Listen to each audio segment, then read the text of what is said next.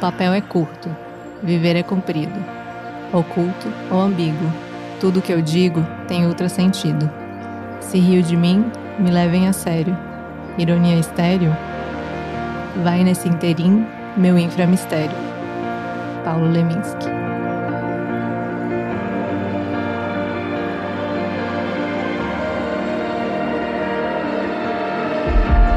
Você está ouvindo Curiosos por Natureza, podcast da Flor, onde conversamos com criativos que são naturalmente curiosos e principalmente curiosos por ela, a natureza.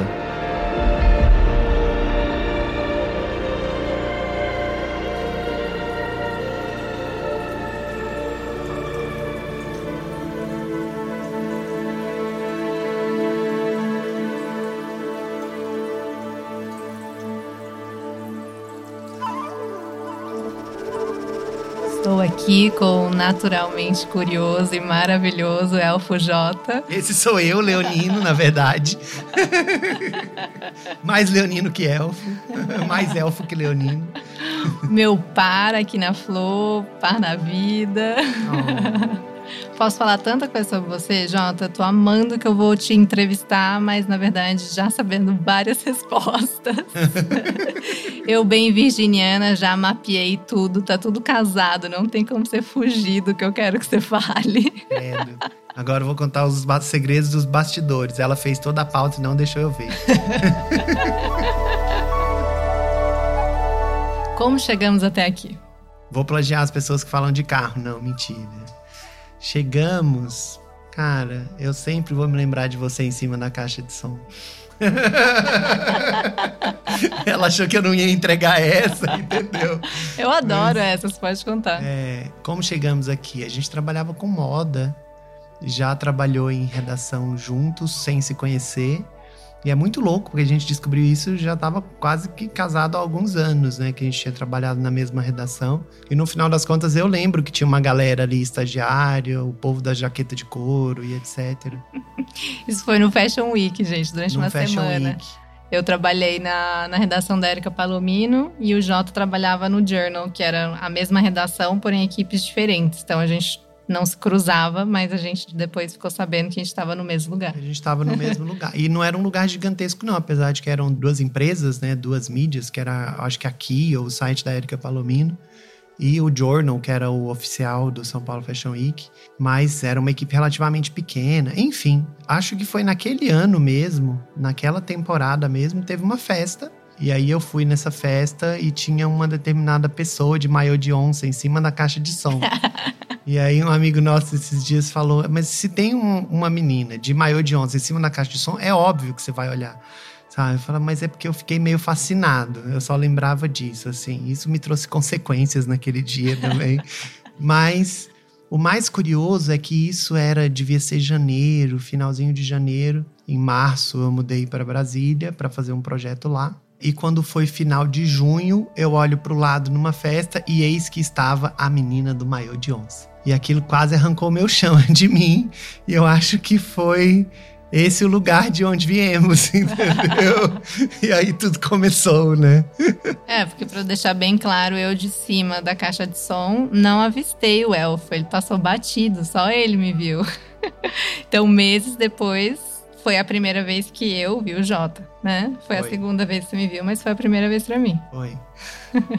e eu, como sou muito tímido, né? Eu não falo nada com ninguém, eu só olho de longe. Bem goiano, Bem né? goiano, bem leonino, assim, só olha de longe. Mas teve uma coisa engraçada. Essa festa do- da caixa de som, enfim, era num lugar em São Paulo que chamava Glória. E aí, quando a gente tava já em Brasília, assim, os amigos já tinham feito aquela coisa adolescente de um falar pro outro: Ó, tá de olho em você, ó, tá de olho em você. já tinha rolado um movimento. E a gente se viu ali na mesma roda numa noite, porque tinha amigos em comum em Brasília. E eu, bicho do mato, jeca, não falo oi pra ninguém, né? Fico morrendo de ver, ainda mais se estiver paquerando, aí que tem mais vergonha ainda. Mas eu acho que chegou um determinado momento que ela falou: não é possível, meu, eu tenho que falar alguma coisa com esse menino. E ela virou e falou: Eu já te vi no Glória. E aí o meu chão caiu pela segunda vez. Porque eu só lembro de responder para ela: Eu também já te vi no Glória. A parte mais legal não é essa. A parte mais legal é que na noite anterior ao nosso casamento, ela vira para mim e fala: Eu preciso te contar uma coisa. Eu falei: Pronto, não vai ter casamento, né? Acabou, tipo, é isso. Ela vai falar uma coisa muito, tipo, macabra agora. E o casamento tá marcado para amanhã. E ela falou: Eu preciso te contar que eu nunca te vi no Glória. Tipo. Mas tem um contexto que era como que era. Minha, minha versão dos fatos. ele não parava de me olhar e não vinha falar comigo. Eu falei, tá bom, vou lá falar com ele. Preciso de um álibi. O que, que eu vou falar? Todo mundo me falou que ele morava em São Paulo. Na época, eu e meus amigos, a gente saía no Glória. Falei, tá bom, vou falar pra ele que eu acho que eu já vi ele no Glória. Só que ele já tinha me visto no Glória.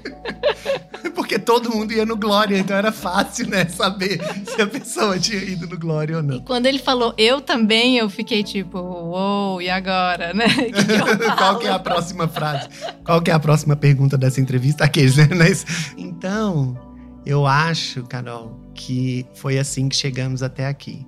E foi uma história, é uma história bonita, né? Eu acho a nossa história muito bonita. Óbvio que eu sou muito apaixonado por você, Não. mas é uma história de muitos altos e baixos, mais altos que baixos, até pelo nosso esforço. Eu não gosto daquela frase que a galera fala, né? Ai, vão dizer que é sorte. Não, meu, vão dizer, vão dizer qualquer coisa e dane-se o que as pessoas vão dizer. Mas a gente teve uma história assim que começou do jeito talvez mais impossível, né? Tipo, você ainda estava na faculdade, eu já estava trabalhando fora há um tempo, já morava fora há um tempo, eram pareciam que eram dois mundos que tinham tudo para não se conectar mas que deram um jeito de se resolver, né? Assim, e aí veio viagem, veio família, a gente foi morar junto, depois veio o casamento, veio a primeira empresa, depois a segunda empresa, que é a Flor, que transformou a gente em elfo, né?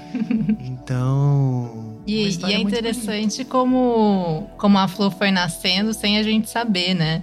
Tipo, no nosso casamento, a gente casou em Brasília. E era uma época que os casamentos, as pessoas finalmente estavam tipo, vamos quebrar esse padrão tradicional, vamos casar de outro jeito.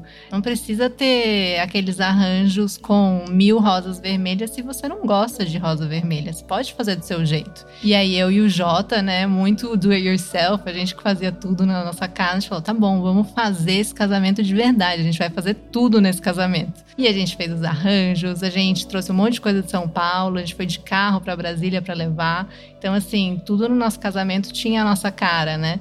E aí, quando a gente olha para trás e vê que a gente tinha essa vontade de que os arranjos a gente que precisava fazer, acho que já começa a contar muito da Flor, né? E a gente nem sonhava com ela ainda. Não, total. Tanto que todo mundo pergunta pra gente, né? Ai, que legal, vocês são floristas e vocês que fizeram o casamento de vocês, a gente, sim. Mas a gente não era florista naquela época. A gente nem pensava nisso, na verdade. Tipo, de verdade, nem cogitava a possibilidade de trabalhar com plantas ou com flores. Tudo veio muito tempo depois. Muito tempo não, né? Nosso casamento foi 2011, nossa lua de mel foi 2012 e a flor a foi 2013. Inspirou, né, na viagem. É. E aí um ano depois a gente começava a flor. Então, dois anos depois do casamento. É, a gente tem ciclos anuais, na verdade, porque a gente foi morar junto, um ano depois a gente noivou, um ano depois a gente casou, um ano depois foi a lua de mel, um ano depois foi a flor. Foi a flor.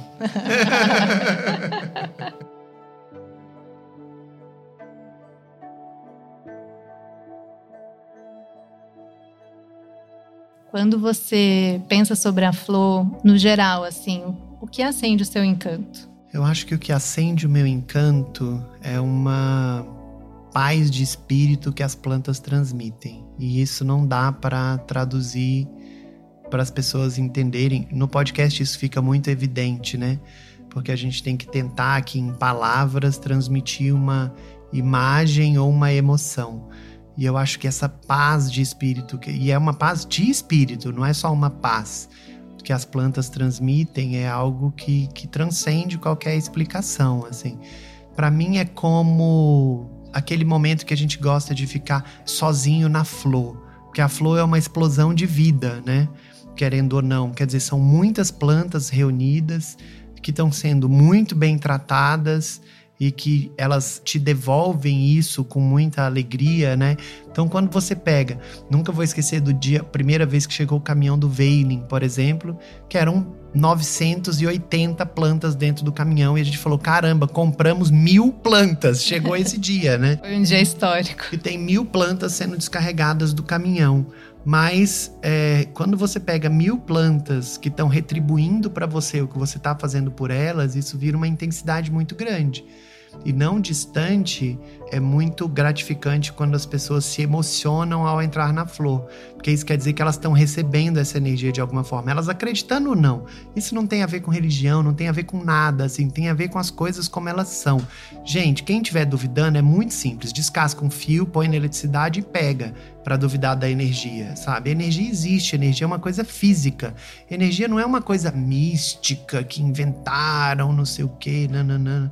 Então, assim, é, é, presente isso, é palpável e algumas pessoas estão mais abertas que outras. Mas é muito louco, porque as pessoas que estão abertas, eu sinto que na flor elas não sentem esse impacto, porque elas já estão abertas. Claro que lá o impacto talvez pode ser maior para elas, mas as pessoas que não estão abertas e sentem esse impacto dentro da flor, isso emociona elas, isso mexe com elas de algum jeito.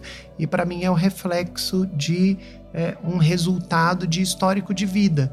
Acho que é como a gente falou aqui no começo, sabe? Isso não é uma coisa sobre uma loja de plantas, sobre fazer uma loja de plantas bonitas, sobre acreditar no, no wellness, né? no bem-estar que a gente quer promover para as pessoas, mas é um histórico de coisas que vem chegando até aqui e transformou a flor no que ela é hoje, que é diferente do que foi ontem, porque ontem foi de todos os dias até ontem, hoje é de todos os dias até hoje, e amanhã é de todos os dias mais hoje que vai fazer o amanhã da flor, né? Então eu acho que é um, um resultado resultado disso tudo que me encanta. Maravilhoso. Eu adoro quando a gente está falando sobre plantas, assim, não necessariamente em relação à flor, né?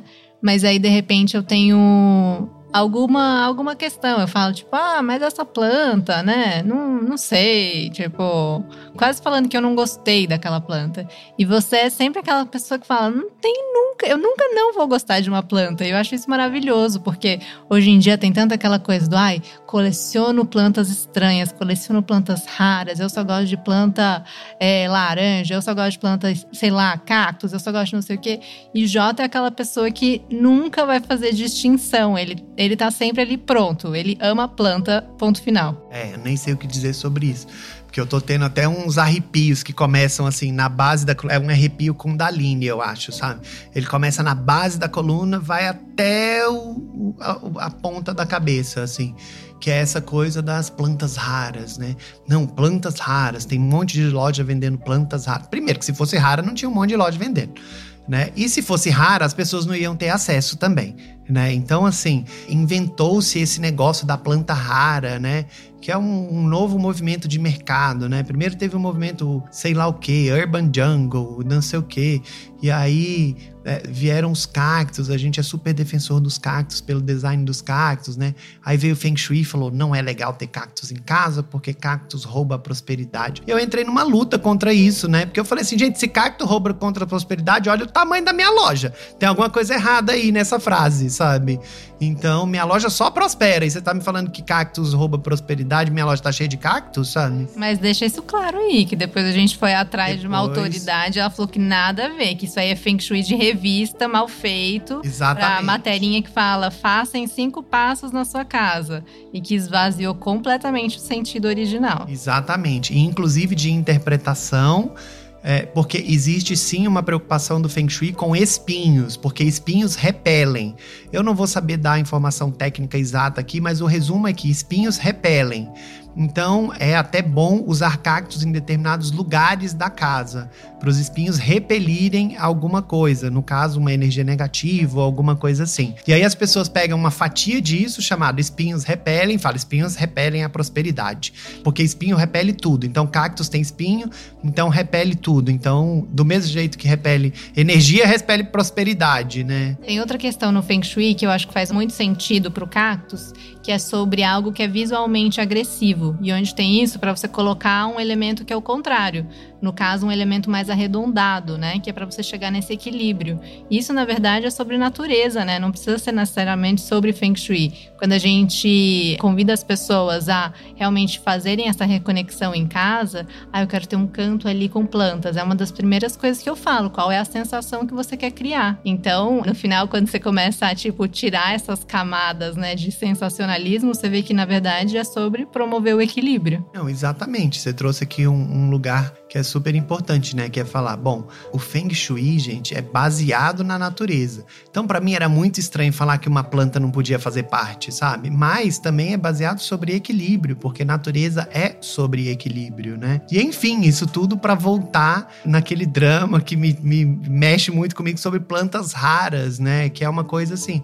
E plantas raras virou esse termo para hoje em dia existe produção de plantas ornamentais, né? Enfim, grandes produções, inclusive.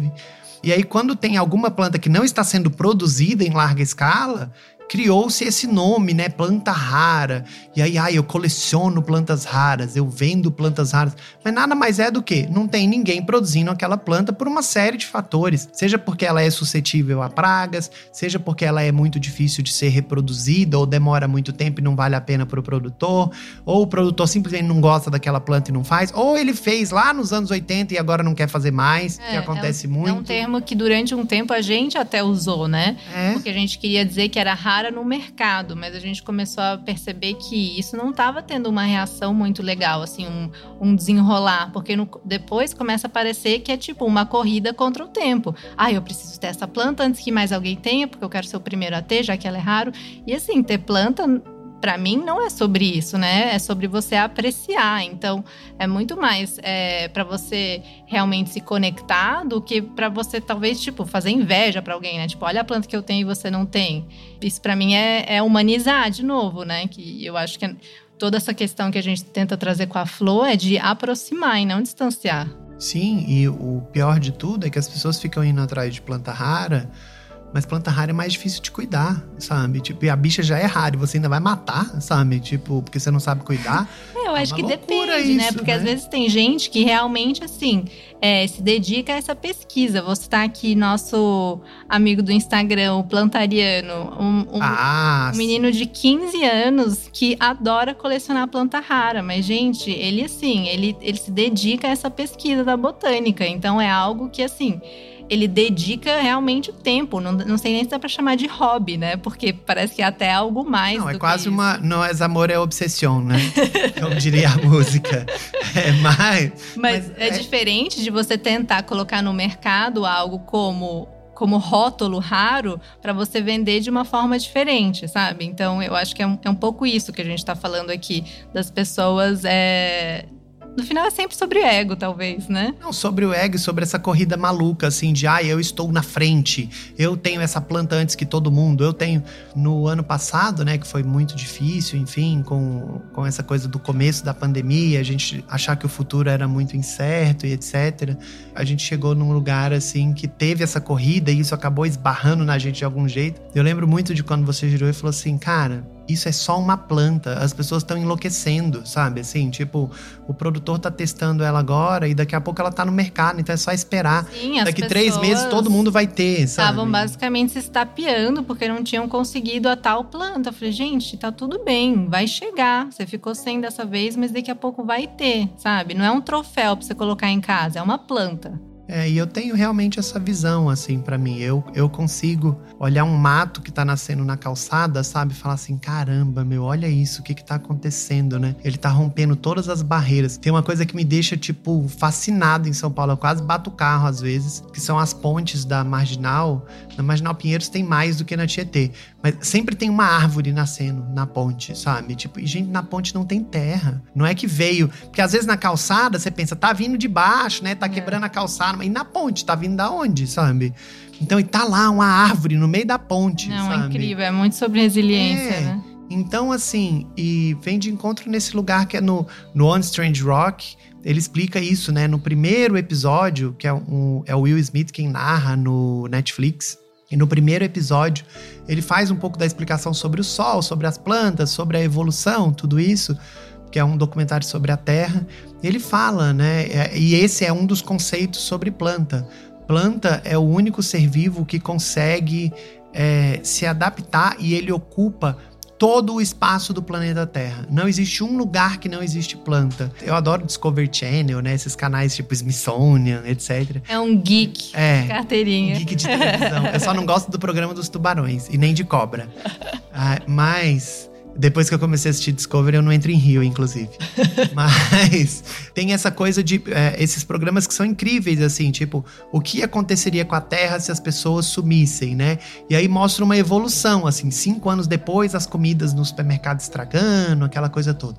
Aí, tipo, dez anos depois, começa a nascer árvore dentro das casas, começa a nascer mato dentro das casas, sabe? Então, é, e aí mostra 50 anos depois, tá tudo povoado por planta sabe? Então, quer dizer, elas têm realmente esse, esse poder de ocupar o espaço, né? Onde tem um espaço, elas estão ocupando, sabe? A gente é que vai lá e arranca para construir casa, para fazer calçada, para fazer, mas elas estão nascendo o tempo todo, sabe? Elas estão reciclando o planeta o tempo todo, né? Então isso para mim é muito impactante, sabe? Por isso que eu não consigo ver essas ondas de plantas assim, tipo, ah, é uma planta rara, ou a planta da moda. Gente, a planta da moda, fala sério, sabe? Então, assim, até a moda sai de moda. Então, imagina a planta da moda. Então, é, e assim, a, as plantas são muito ricas, nenhuma é mais especial que outra, nenhuma é melhor que outra, na minha visão. Todas estão exatamente no mesmo fluxo, assim. Elas têm qualidades diferentes, né? Cores diferentes, coisas que te encantam mais. Ah, eu gosto mais das plantas que são com formato mais estranho. Ah, eu gosto mais das verdes e exuberantes. Ah, eu gosto das que tem muito galho e pouca folha. Tudo bem, é uma questão estética, mas no final das contas, as plantas têm que ser reconhecidas como plantas, né? Porque todas são plantas. Então, isso me move muitas vezes, assim, isso realmente me, me coloca num outro lugar quando eu tô admirando. É, eu, eu, é uma coisa que me chama muita atenção em você, porque acho que como eu sou tão visual, tão esteta, eu faço isso sem perceber, assim.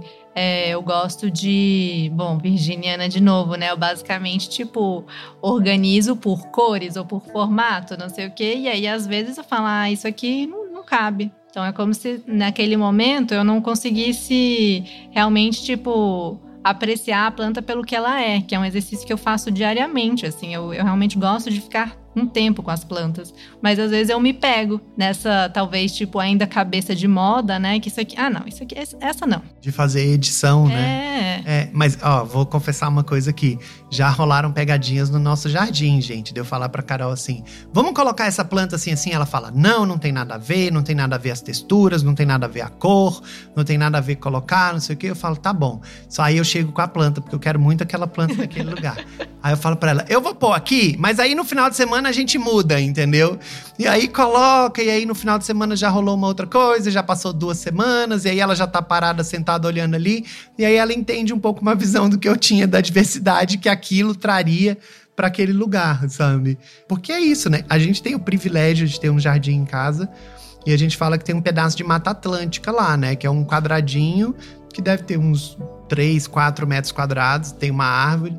E ali a gente deixa as coisas acontecerem meio que. Tipo, a gente planta umas coisas, mas deixa umas loucuras acontecerem sozinhas. E aí é como se fosse literalmente um recorte de mata, né? E é um dos lugares que eu mais gosto de, de observar, assim, como que as plantas elas vão se adaptando, uma afasta a outra, para abrir espaço para folha ou empurra, sabe? Tipo, tem plantas que são mais agressivas que saem empurrando, e aí daqui a pouco uma cresce mais do. Eu, eu vou dizer mais do que deveria, mas esse é o termo errado, elas estão competindo por luz. Então, naturalmente, se tivesse num lugar bem iluminado, seria uma planta baixa, assim, de uns 50, 60 centímetros de altura. E aí, de repente, ela solta uma haste enorme e ela tá com um metro de altura com as folhas ali. E a gente tem uma eu não sei que planta é aquela que nasceu, uma árvore que nasceu lá. E aí, como está embaixo de uma outra árvore, é literalmente o que acontece na mata. E várias vezes a Carol fala: arranque isso aí que ela vai matar a árvore que a gente gosta, arranque isso aí. E aí o que aconteceu? Ela cresceu igual um poste, meu. E ela tá mais alta que a outra árvore e ela tá lá em cima desenvolvendo a copa dela. E na natureza é exatamente assim, né? Eles, eles lutam, eles, tipo, competem pela luz, competem pelos nutrientes. E aí eles vão ganhando espaço. Vai, um empurra para cá, um cresce para lá, abrir uma brechinha, vamos por aqui, sabe? E eles vão dominando o espaço, né? De tempos em tempos a gente tem que limpar um pouco, porque senão daqui a pouco nem a gente tá no jardim mais, né? então, então, é uma loucura. Eu acho isso a coisa mais linda do mundo. Eu acho que esse é o nosso, nosso maior diferencial. É, eu tendo muito a, a editar, né? Organizar, editar, e, eu, e eu, eu gosto de ver beleza em tudo. Mas ao mesmo tempo eu percebo que isso às vezes me faz um pouco rígida, né? Que é um, uma mega característica virginiana. Você quer tanto promover a harmonia no espaço que às vezes você acaba sendo o ponto fora da harmonia, né? Porque você não, não tá como os outros. Você tá ali quase colocando de fora. Você precisa conseguir se aceitar como parte do todo. E eu vejo que você é super assim. E que você, inclusive, no caos, você tá tipo. Você consegue ter foco. Para mim, isso é um problema já se, se tá tudo bagunçado, eu não sei nem quem eu sou. Tipo, é interessante como a gente consegue no dia a dia que isso chegue num lugar que no final, ok, a gente, a gente respeita isso e também eu aprendo muito com você. Nesse jeito mais freestyle, vamos falar. Na natureza as coisas acontecem sozinhas, porém editadas.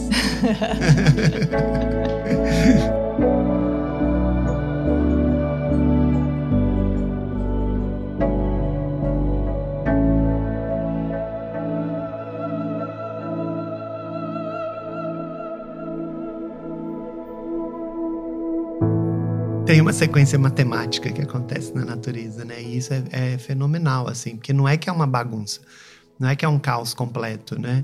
Então, quer dizer, mesmo quando elas estão competindo, tem um, um, lugar ali que é organizado. Tanto que quando você olha, você fala, como que pode, né?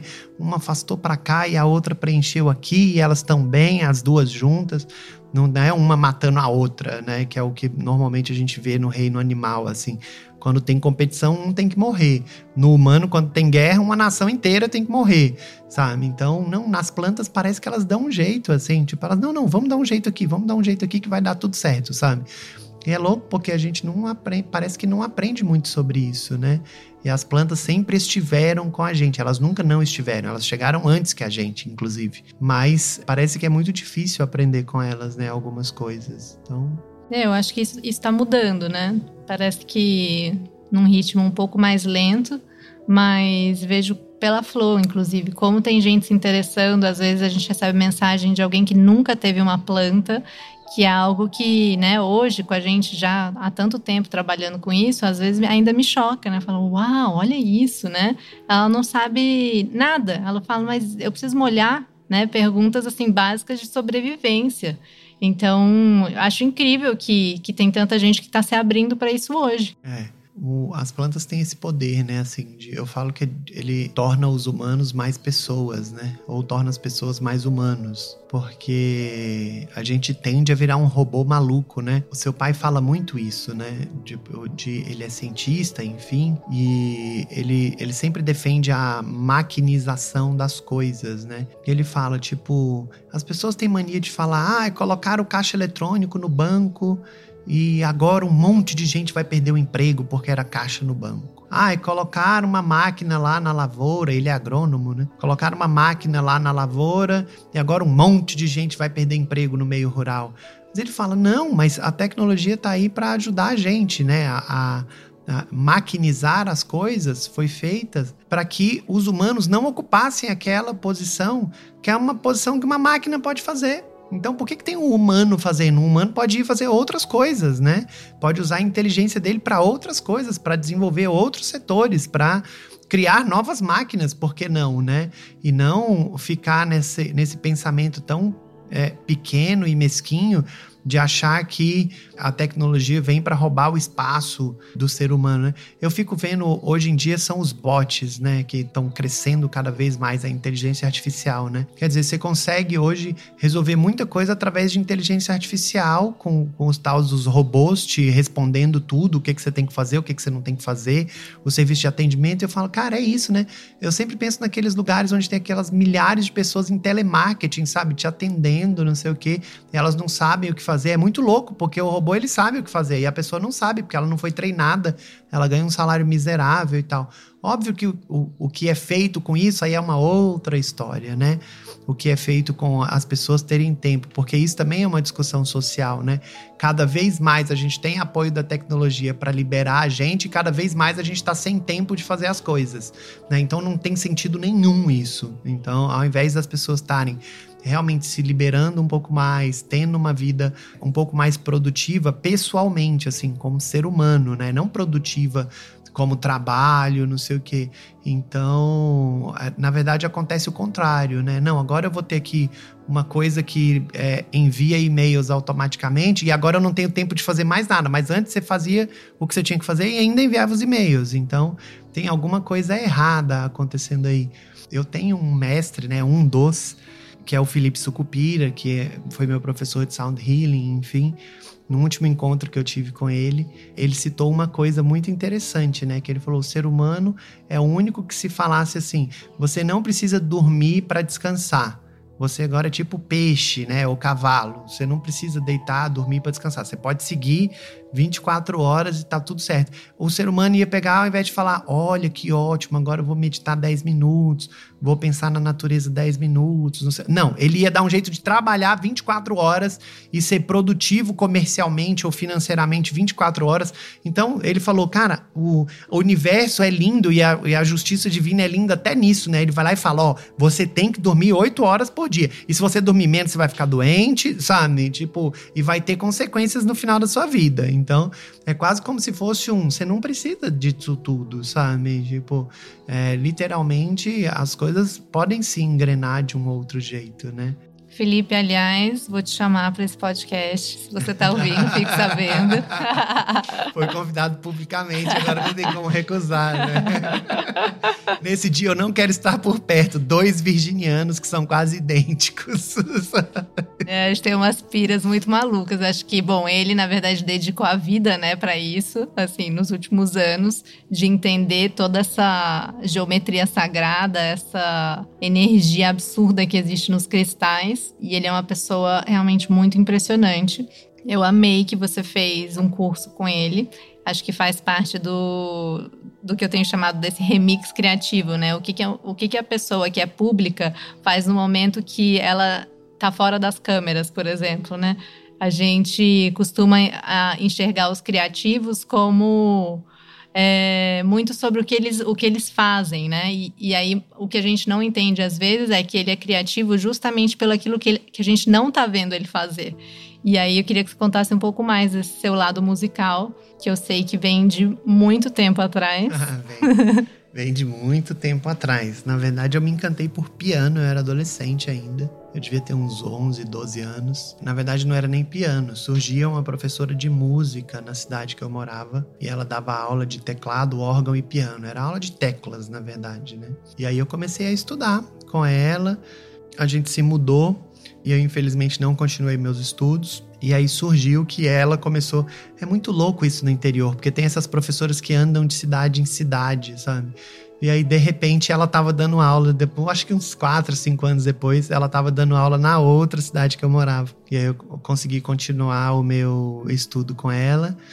E depois eu fui fazer faculdade, isso ficou meio esquecido, mas a música é sempre muito presente para mim, assim. Tanto que para mim é uma questão quase espartana, assim. Quando eu falo espartana é de propósito, é meio de guerra, assim. As coisas me incomodam musicalmente, né? Os, os ruídos, quando não estão bem casados. Às vezes você pode estar assistindo um negócio incrível e a trilha é ruim e você fala, puta merda, meu. Por quê, né? Por que, que é desse jeito, sabe?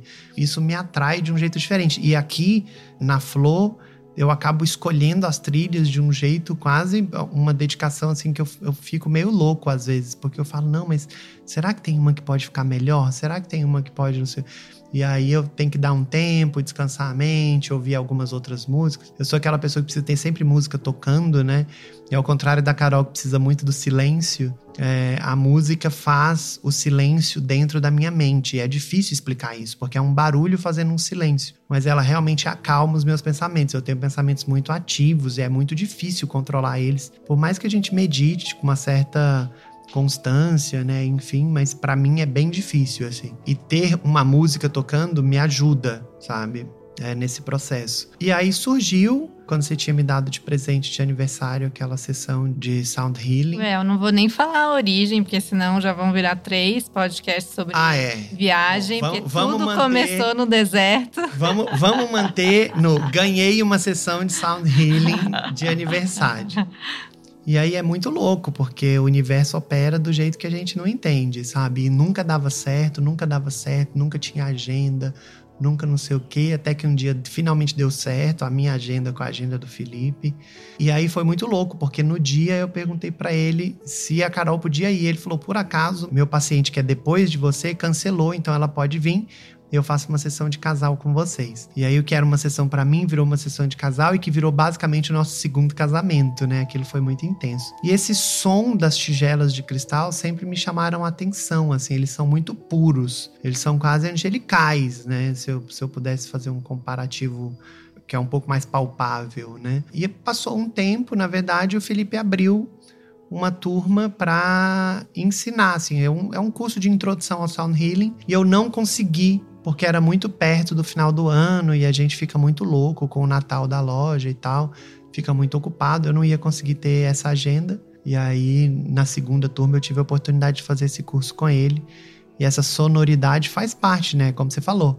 Quer dizer, é um misto de coisas. A música é muito presente para mim, estudar música, enfim, e saber esses ambientes que são do som, né? Que são matemáticos, que é uma energia que é uma energia que movimenta, né? O som ele é muito, ele nasce do silêncio né? E ele nasce trazendo a energia de forma material, né? Porque o som ele precisa de um meio material para se propagar, né? Diferente da luz que pode se propagar no vácuo, o som não. Então o som para mim é literalmente a tradução energética do que a gente como ser humano precisa, porque a gente é um ser material, né? A gente precisa tocar, a gente tem corpo, a gente é tridimensional, enfim. E o som causa esse impacto, mesmo que você não queira. Mesmo que você não acredite em energias, por exemplo, passe espiritual. Você pode não acreditar. Você não sente, né? Tem uma pessoa lá pôr na mão da sua cabeça, ou lá perto de você e tal, mas e aí? E agora? Acontece o quê? Não, aconteceu aqui, teve um. Tá bom, é uma questão de crença muitas vezes, né? É, as coisas estão acontecendo. Eu, na verdade, acredito, mas tem um monte que não acredita e é isso. E som não, né? Se eu colocar uma caixa de som do seu lado e meter um pancadão, você vai sentir o som. Você não vai duvidar que ele tá acontecendo, sabe? Tipo, ah, não tô nem tocando no assunto ficar surdo, né? Mas é, você literalmente sente ele no seu corpo, né? Passando pelo seu corpo, sabe? Então isso é muito potente para mim, sabe? É um momento de observação que fora do mundo das plantas, né? E que ajuda, como você falou, quer dizer, essas formações todas que a gente tem, né, de de referência, sejam acadêmicas ou autodidatas, não sei o quê, ajudam a gente a chegar nesse lugar que a gente ama e que é a flor, né? É, eu acho que, por mais que você falou que é, é diferente de planta, mas essas tigelas que você toca, que você fez todo esse curso com o Felipe, são feitas de cristal.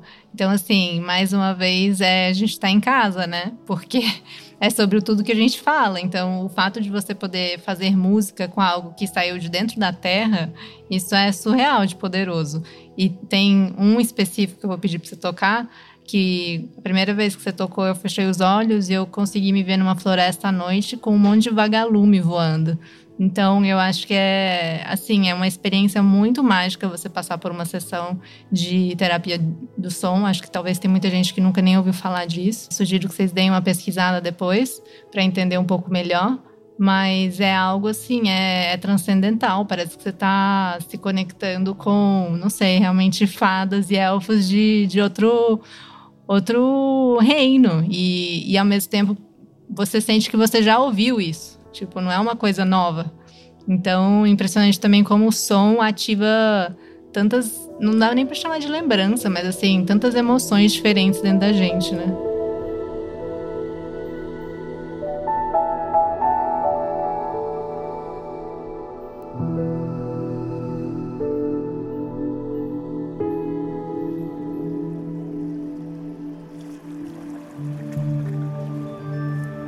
Primavera passada, não sei se você lembra, mas eu, eu pedi para você tocar suas tigelas no meio das plantas. Sim. A gente até fez uma live, né? Live histórica. Porque, historicamente, na Flor, segundo os meus cálculos, né? A Flor nasceu na primavera. Como vocês já sabem, tem discordância aí. na primavera do hemisfério norte. toda primavera a gente faz uma festa é, para celebrar justamente essa estação que é o clímax, né? É o, é o renascimento, é a abundância, é o amor, né? É incrível você passar por essas estações sendo presente, para você perceber como que isso muda tudo, tudo que você está vivendo, né? Quando a gente está em conexão com elas, como a gente se relaciona de forma diferente. E aí, ano passado, por conta da pandemia, foi o primeiro ano que a gente não pôde, né, fazer festa, reunir os amigos, os clientes. E aí a gente achou que seria uma forma de, de estar juntos, né, é, através da música. E achei que foi, assim, casou muito, né, esses seus dois universos que até então a gente nunca tinha feito nada relacionado com sound healing dentro da Flor. E a gente acabou fazendo através de uma live, que acho que é um formato que você nunca tinha né, imaginado inicialmente, mas que tocou muitas pessoas. É, aquilo foi muito poderoso, né? Porque é um jeito da gente levar esse clima para dentro da casa das pessoas foi é, não só através do som, né, que relaxaria as pessoas, mas enquanto eu tocava, a Carol com a câmera fazia um passeio pelas plantas, né? E naquela ocasião, as pessoas tinham muita saudade de ir na Flor, né? As pessoas que eu falo, os nossos clientes, os nossos amigos, enfim, vocês que estão escutando aqui, que são de São Paulo, ou que estão, vieram, ou que vêm a São Paulo e acabam, é, e a Flor vira um roteiro obrigatório. Mas naquele momento já se faziam talvez seis meses que a gente estava um pouco mais recluso, né? E as pessoas começavam a sentir mais falta de estar em contato, seja com a natureza, seja com outras pessoas. E a primavera representa também essa explosão energética, né? Então, uma coisa que a gente não pode esquecer. Quando a gente fala primavera, pensa-se muito em flores, mas a primavera é sobre a vida, né? É sobre a vida após o inverno, né? É sobre a vida brotando depois de um período em que a gente teve dias com menos luz, por exemplo. É a luz voltando para nossa vida, né? Porque o inverno nada mais é do que dias com menos luz, né? A noite é maior do que o dia no inverno. E aí na primavera, no dia específico da primavera, que é por volta do dia 23 de setembro, é o dia em que de novo se equipara, né, a quantidade de luz durante o dia e a quantidade de ausência de luz, que é a noite é igual, são 12 horas, né? E aí à medida que os dias se passam na primavera, você começa a ter mais luz porque a gente caminha para o verão, né? E aí no dia que comemora-se a entrada do verão é o dia que a luz se faz mais presente e a escuridão se faz menos presente. Então, é louco porque são coisas, né? A gente fala, ah, é primavera, verão, outono, inverno, mas não, ah, é a estação, agora põe casaco, agora tira casaco. A gente pensa muito sobre a temperatura, né? E esquece de pensar que é sobre luz, né? As estações. É, e como isso impactava, né, antigamente de uma forma absurda, né? É, festivais, que marcavam as culturas é que eram pautados em cima disso, porque basicamente um, um pequeno vilarejo vivia por conta da agricultura, né? Então, assim, tudo era pautado em torno das estações, em torno do sol. Hoje, não sei se felizmente ou infelizmente, acho que não, não é exatamente um lugar de, de julgar, mas sim de observar como isso mudou, né? E talvez se a gente resgatar um pouquinho disso, não, não digo abrindo mão de tecnologia, mas talvez só voltando um pouquinho e, e, talvez, tipo, celebrando isso, né? Porque por mais que a gente não dependa tanto disso no nosso dia a dia, a nossa comida do prato continua dependendo. Só que a gente não, não associa mais isso, né? Porque não é a gente produzindo. Sim. E aí, ano passado, em especial, a gente teve a oportunidade de mostrar isso mais para as pessoas, né? Que era sobre a gente, como estava fora da correria do dia a dia, né? Então as coisas às vezes acontecem com a gente, mas a gente não tem tempo de passar para frente, né? Passar para todo mundo que a gente gostaria. E eu me lembro que na primavera do ano passado, primavera 2020 a gente teve a oportunidade de fazer isso, mostrar para as pessoas, quer dizer, uma semana, dez dias antes de ser o dia da primavera, a primavera já se fazia presente para a gente, né? Então, assim, as plantas todas começam a brotar de um jeito diferente, a soltar folha, a crescer, as que vão florescer já querem florescer. Então, é muito doido isso, porque é uma explosão de energia acontecendo que culmina naquele dia.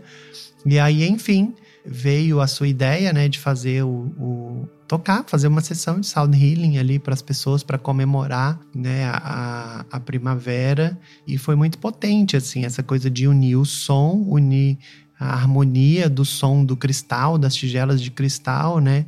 Vibrando ali entre as plantas e ao mesmo tempo, mesmo que as pessoas não estivessem presentes, mas elas conseguiam sentir através do som, essa coisa que eu já falei sobre o som fazer você sentir literalmente as coisas e sentir visualmente também, né, pelo passeio que você foi fazendo pela loja para as pessoas verem as plantas, as folhas brotando e tudo que estava acontecendo ali naquela manhã foi muito legal, foi muito especial, assim, foi um jeito diferente da gente encarar o fato de que ai, tá tudo ruim, tem pandemia, tem vírus, estamos trancados em casa, dane-se a primavera, que é o que a maioria das pessoas faz, ou tipo, enchi o saco, agora tem sol, eu quero mais é sair, sabe? Não. É um lugar também de muita reflexão, né? É dói, não tô falando que eu sou evoluído, né? Hoje, por sinal, uma amiga nossa postou um negócio, uma frase que eu acho que é do Ram Dass, muito interessante. Falou: se você acha muito evoluído espiritual, vai passar um tempo com a sua família, né? E é meio isso. Não acho que eu sou mais evoluído nem menos que ninguém. Mas é um lugar de, de tentar, pelo menos, observar. Isso não quer dizer que eu especialmente consiga, mas de pelo menos tentar observar, tipo, o que, que diferente a gente pode fazer do que só ficar reclamando e ficar aqui rancoroso? E ficar... As coisas estão acontecendo, não tem o que fazer. Né? Então, no caso da pandemia, as pessoas estão morrendo. Você precisa ficar, a loja precisa ficar fechada, as coisas precisam ser desse jeito até melhorar. Então, é só um jeito diferente de olhar.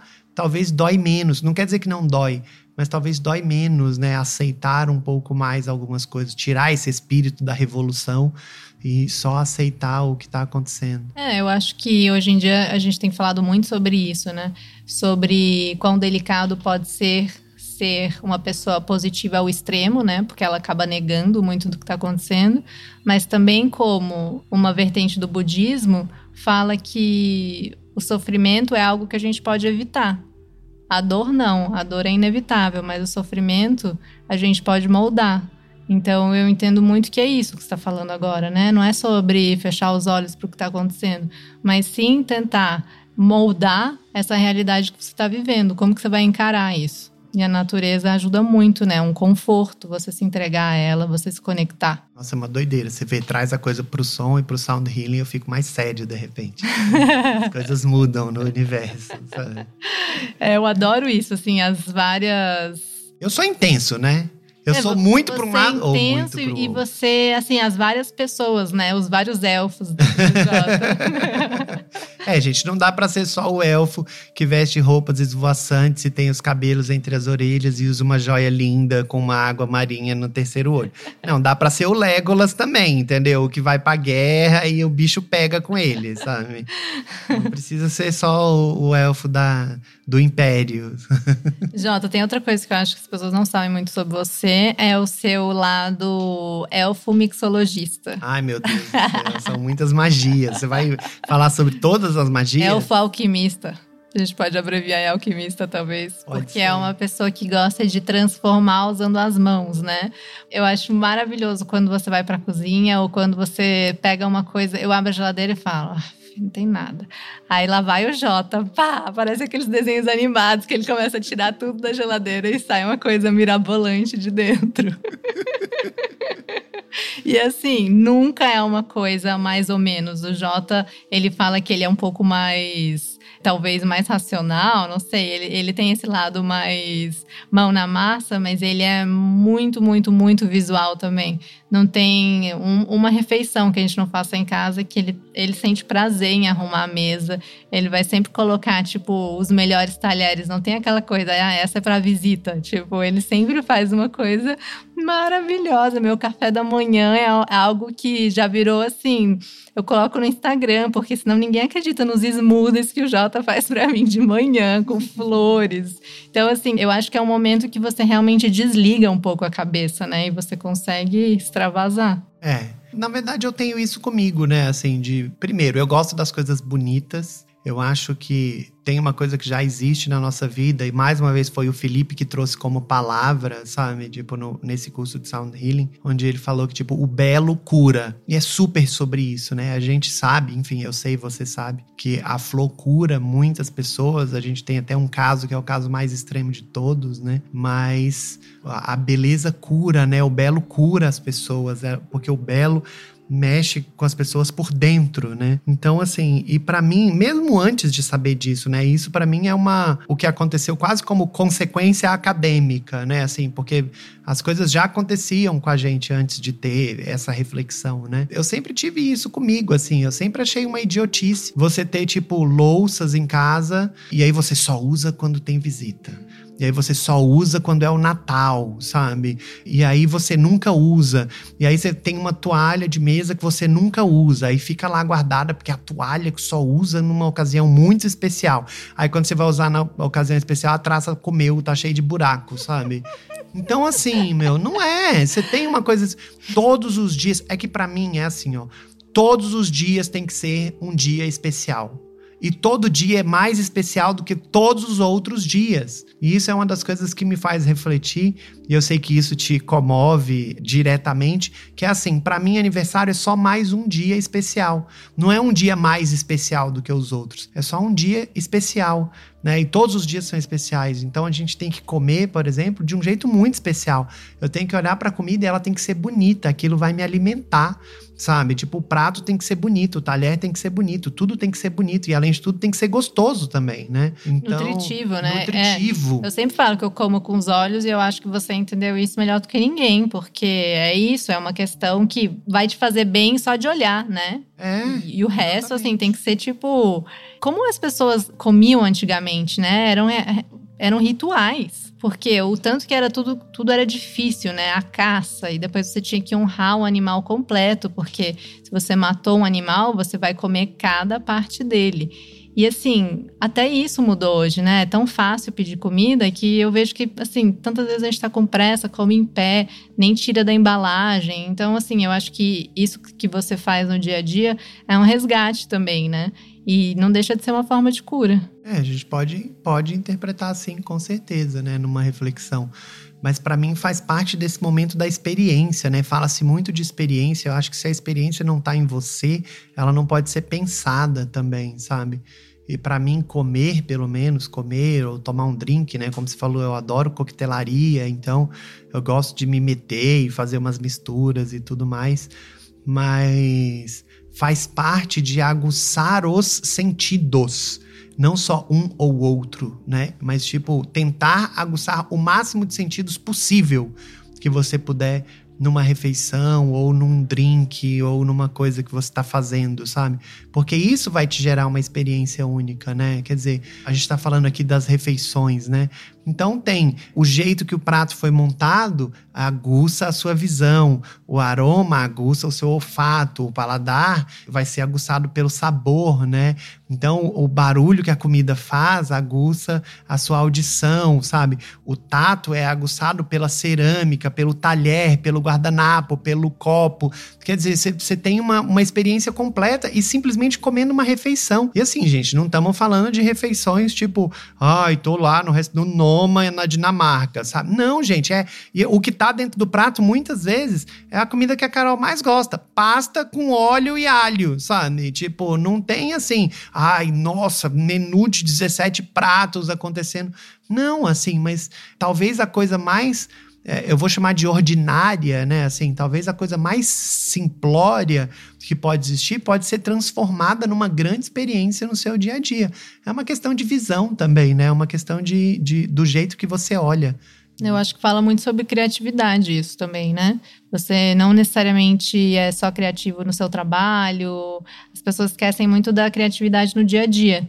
E eu acho que você aplicar isso é, é como um músculo, né? Quanto mais você vai trabalhando essa criatividade em coisas corriqueiras do dia a dia, você vai transformando seu dia, você vai ficando mais inspirado. E assim, é, é meio, meio uma avalanche, né? Você, você acaba perdendo a dimensão. Você não lembra nem onde começou, mas você se sente muito mais é, acordado, né? Alegre, enfim, vitalidade. Exatamente. Mas para de contar meus segredos, pelo amor de Deus. Chega de segredos por hoje.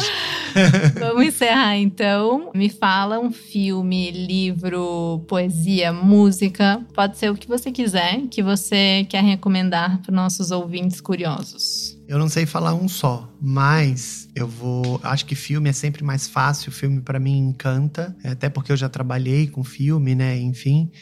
Mas For Lovers Only para mim é um é, precisa ser assistido, até por todo o contexto. Não vem me falar que você é fã da Flor se você nunca assistiu For Lovers Only, Vixe. viu? Então, e se você não sabia nem que era um filme, faz de conta que você sabia, porque senão vai ficar feio para você. Mas For Lovers Only é um filme muito difícil de achar, mas eu acho que tem ele no YouTube, legendado, inclusive, sabe? Porque é um filme independente, é um, é um filme bem complexo, assim. E eu gosto de alguns filmes que mexem com a gente de um jeito meio impossível. Dois deles que mexem comigo, assim, lá no fundo, é Avatar, porque parece que é um filme, mais um filme de ficção científica, mas que tem uma mensagem muito bonita por trás e é muito bem feito, né? É muito bem estruturado o diálogo e a forma de relacionamento e tudo que o humano faz, né? É um filme que literalmente me faz chorar todas as vezes que eu assisto. E eu choro não de emoção, eu choro na hora que eu vejo a merda que o humano faz, sabe? Tipo, meu, como que pode? Eu sou humano, eu choro de vergonha vergonha, na verdade, no filme. Eu não choro de emoção, sabe? E tem um outro que é o Pat Adams, que mexe um pouquinho comigo também, que é, é, é mexe em especial comigo, porque eu comecei a estudar medicina e tive que parar e nunca voltei, enfim, e tem esse lugar da medicina,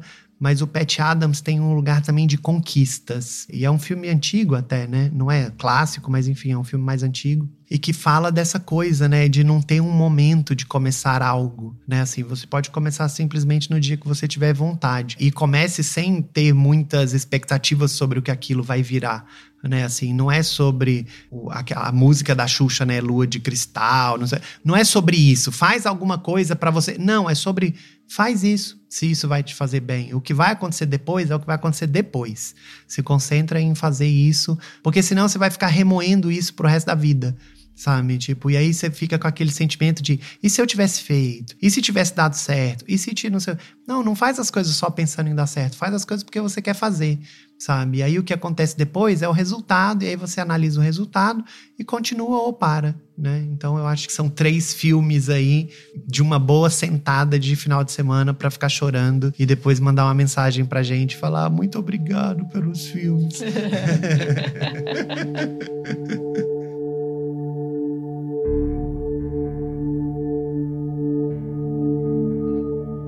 Agora, a gente vai pedir para você fechar os olhos, relaxar, respira fundo